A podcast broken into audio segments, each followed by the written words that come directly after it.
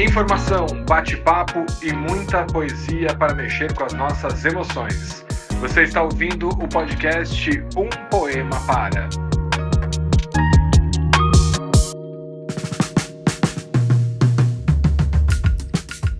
Olá, gente linda que ama ler e ouvir poesia. Eu sou Olga De Favari e que delícia gravar esse podcast nessa segunda-feira, 26 de setembro. É segunda-feira que antecede o dia da eleição, 2 de outubro. E nós, do Um Poema Para, estamos aqui sim, com o coração cheio de esperança para mudar essa situação completamente absurda que nós brasileiros estamos vivendo. Esse é um momento histórico, uma das eleições mais importantes das nossas vidas e é nesse clima de muito amor, muita união por um Brasil mais justo, fraterno, igualitário e feliz de novo que nós gravamos este episódio. E principalmente um Brasil com muita arte, né, Olga? E todos os nossos ouvintes, fiéis seguidores aqui do Um Poema Para, estamos juntos nessa luta porque afinal nós, como comunicadores, como artistas, amantes da arte e até como sociedade, né, eu acredito que nós temos o dever de nos posicionar e quem sabe assim ajudar algumas pessoas ainda indecisas a decidirem o seu voto. Daí então, nesse episódio sobre Itamar Assunção, no qual vamos ler uma letra muito forte, carregada de significado sobre o povo negro deste país, uma letra que foi inclusive pedida por nosso ouvinte, amiga Mari Maziero, e daí vamos aproveitar e fazer um combo para inclusive declarar o nosso voto, né, Olga? Então, agora igual aquelas cenas no Congresso, aquelas naquele momento do golpe lá do impeachment, nós vamos aqui no poema para de um jeito com amor. Nós vamos dar as nossas justificativas para o nosso voto. Olga, começa por você, depois sigo eu e aí vamos convidar até os nossos ouvintes a nos enviar mensagens declarando seu seus votos. Nós podemos depois, quem sabe, dar até voz a esses votos aí dos nossos ouvintes. Vamos lá, Olga.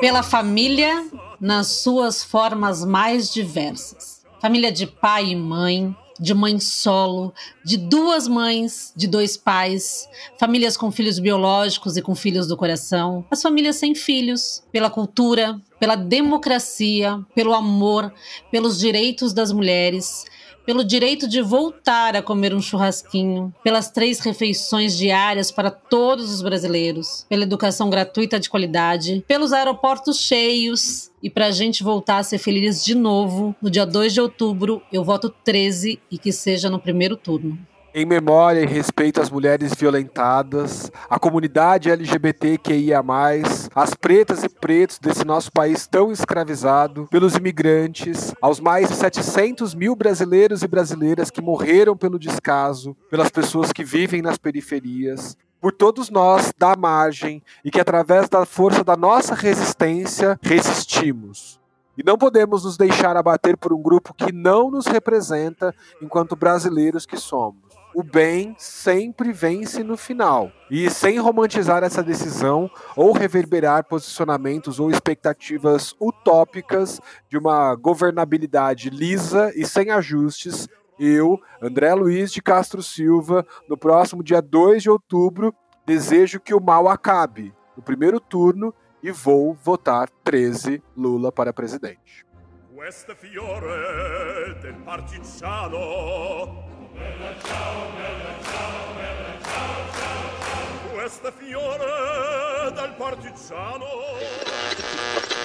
Feitos aqui os nossos votos, é sempre bom que fique a lembrança, né, André? Como você disse aí, sem expectativas utópicas. A gente sabe que nesse momento tem muita gente com uma dificuldade de ir para as urnas porque não gosta do Lula ou do PT e é muito crítico aos governos do PT. Então, mas a gente sabe que esse é o momento, né, de votar 13 para a gente se livrar deste mal, como você mencionou. E depois que esses eleitores então sejam críticos do governo, acompanhem, cobre, façam oposição, né? Oposição necessária, porque só assim, tirando este governo que aí está hoje, que a gente nem precisa mencionar o nome, é que nós vamos conseguir seguir numa democracia e então será assim possível cobrar o governo que for eleito, né? Mas para a gente cobrar, a gente precisa que a democracia continue existindo neste país. E a gente sabe que ela está em risco com este governo atual. Posicionados estamos e essa é a nossa opinião, é a opinião de nós, né? Olga, André e desse podcast que criamos e apresentamos semanalmente. Esse é o nosso espaço e a nossa contribuição. Mas também fiquei pensando, Olga, por que um podcast de poesia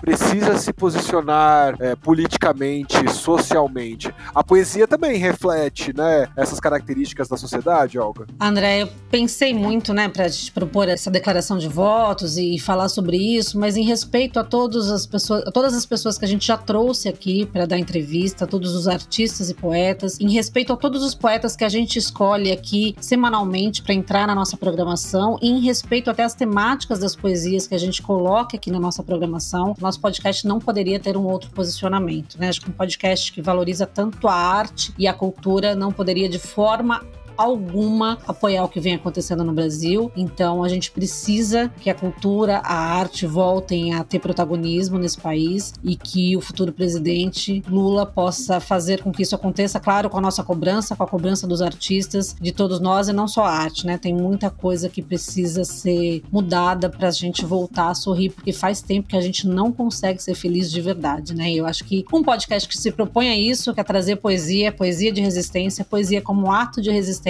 precisa desse posicionamento. Se já não estava claro, agora está.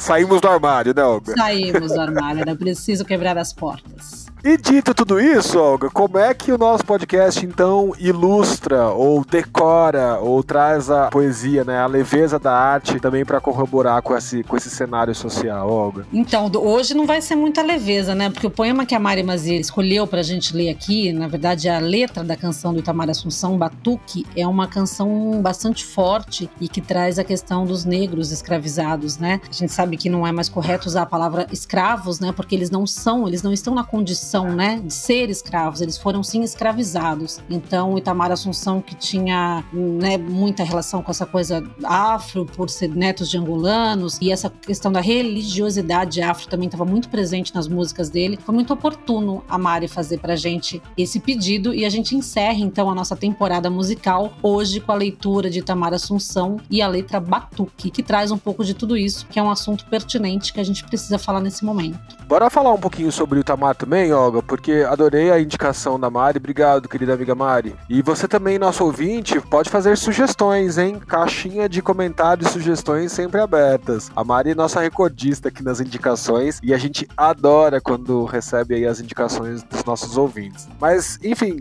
comentando um pouquinho sobre o Itamar Assunção. Como a Olga comentou, Itamar Assunção foi bisneto de angolanos, o compositor Francisco José Itamar Assunção, nascido em Tietê, uma cidade de São Paulo, mudou-se para o Paraná aos 12 anos. Lá conheceu também o compositor Arrigo Barnabé, Nove anos depois, Itamar se mudaria para a capital paulista, onde se tornou músico profissional. No ano de 81, o artista lançou seu primeiro disco, Beleléu. Dois anos antes, recebera o prêmio de melhor arranjo para a música Sabor de Veneno, do Arrigo Barnabé lançada no Festival de Música Popular na TV Tupi, provocando naquela ocasião vaias do público. Itamar Assunção era um dos músicos do Teatro Lira Paulistana, que fez furor como um espaço cultural alternativo nos anos 80. Ao todo, o artista gravou sete discos. O último foi Preto Brás, lançado em 1998. Itamar, sem dúvidas, foi um dos mais importantes nomes da vanguarda paulistana, um movimento alcunhado de maldito por romper com o sistema das grandes gravadoras e manter um total domínio né, sobre a sua obra, deixando o artista independente. O cantor já teve músicas de sua autoria gravadas por Rita Lee, pela Cássia Eller, Tom Zé, Ney Mato Grosso, Zélia Duncan. Só gente realmente de altíssima qualidade, né? Itamar tem nas suas canções fortes influências, como a Olga comentou também, das tradições afro-brasileiras. Nós vamos perceber isso até nessa letra que vamos ler juntos aqui para vocês nesse episódio. Uma outra característica marcante era também uma exuberância estética, marcada pelo uso de óculos de sol, figurinos coloridos e todos construídos, pensados por ele. E tem também uma análise mais poética que a gente pode fazer, né, sobre a construção dos seus poemas com frases curtas, um ritmo e umas rimas inusitadas, associados a inúmeras misturas musicais, né, que vão fazendo brotar uma fala quase cantada. É também um, um sinal de uma rebeldia, de uma ruptura com uma formalidade musical. Ao mesmo tempo, essa informalidade musical, essa inovação musical contrasta com longas histórias que são contadas nas suas composições. E por isso, muitas vezes a fala predomina e aproxima-se quase de um samba de break, né, um meio rap, que é muito marcante também na construção musical do Itamar Assunção. Trazendo um fato também aqui já sobre o fim da sua vida, porque os últimos quatro anos ele fez um tratamento contra um câncer no intestino, inicialmente no Hospital do Câncer, mas nos últimos meses optou por se tratar em casa. Segundo amigos,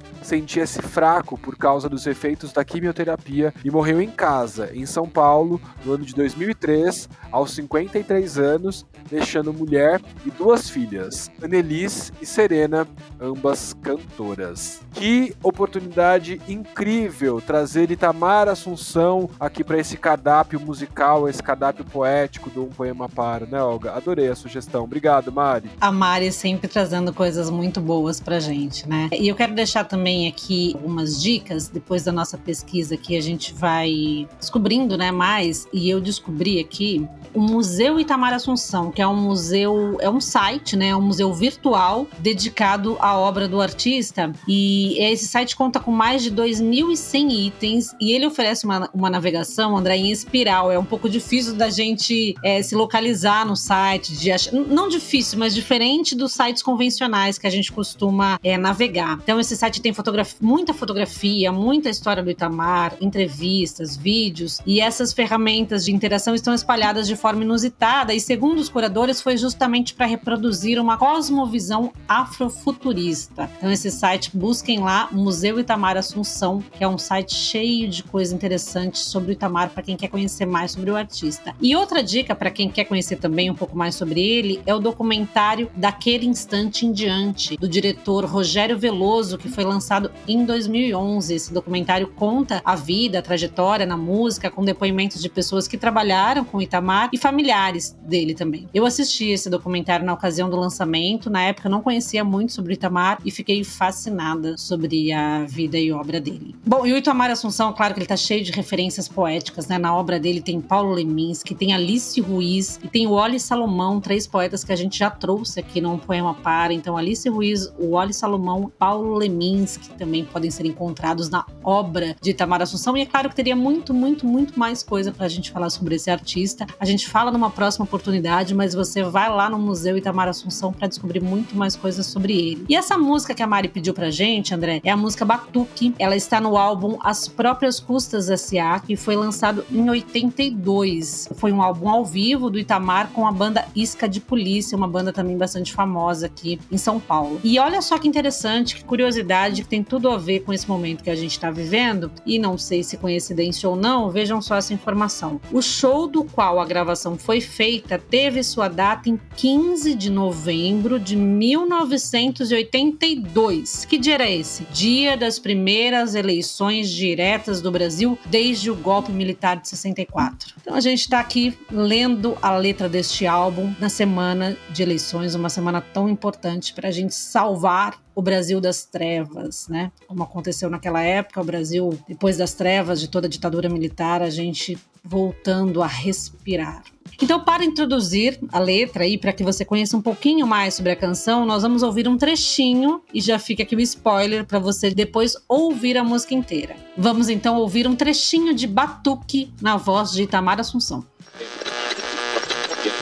Minha avó já morreu, o meu pai nasceu foi, só ficou minha mãe pra rezar. Eu bandeira, eu sou da primeira, sou capoeira, sou de bobeira, sou na maior, eu canseira, sambou na poeira, docinho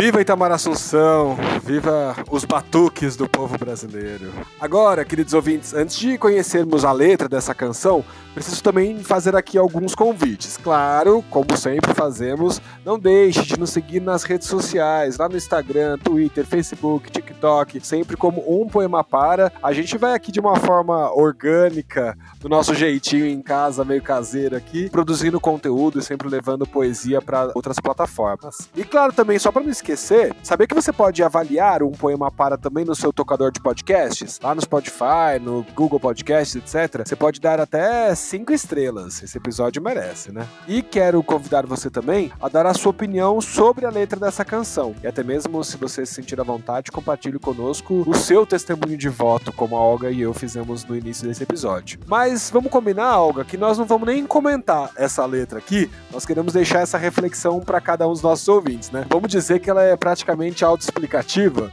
mas a gente quer também, claro, os sentimentos, as análises da nossa fiel audiência, né? É isso, escreva pra gente lá nas nossas redes sociais, o nosso canal do Instagram tá sempre aberto pra gente conversar. Se você for mais tímido, não quiser expor a sua opinião, manda pra gente por e-mail, porque aí só a gente lê. Se você permitir, a gente conta aqui no próximo episódio, senão fica entre nós. Então agora sim, vamos conhecer Batuque, de Itamar Assunção e já basta de prosa, vamos à canção.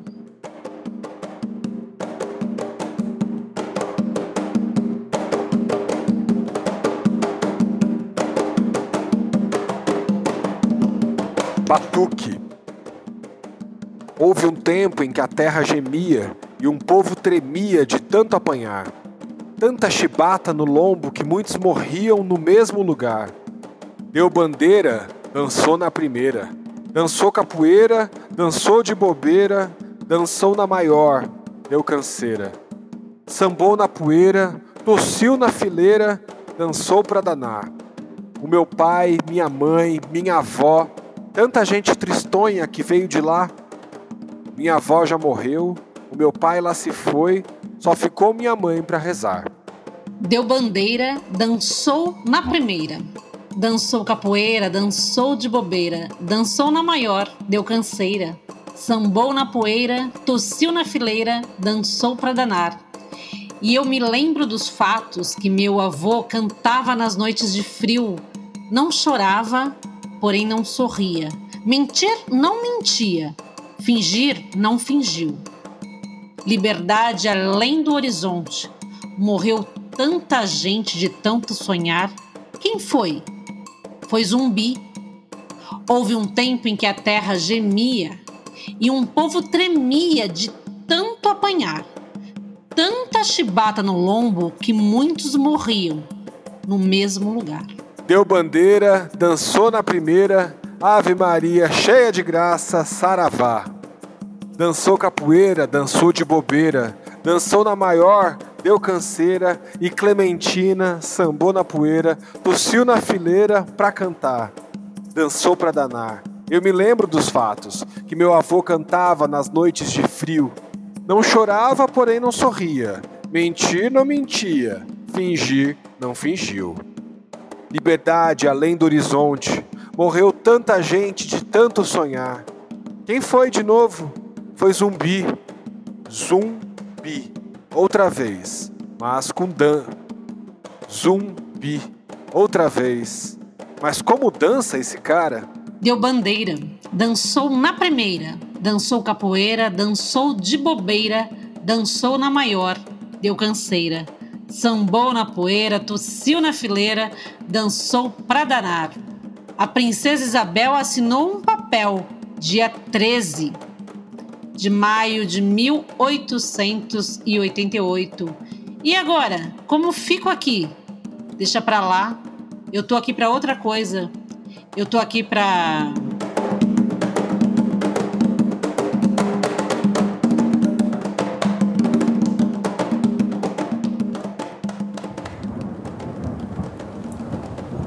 podcast foi editado por Nothing Matters Produções.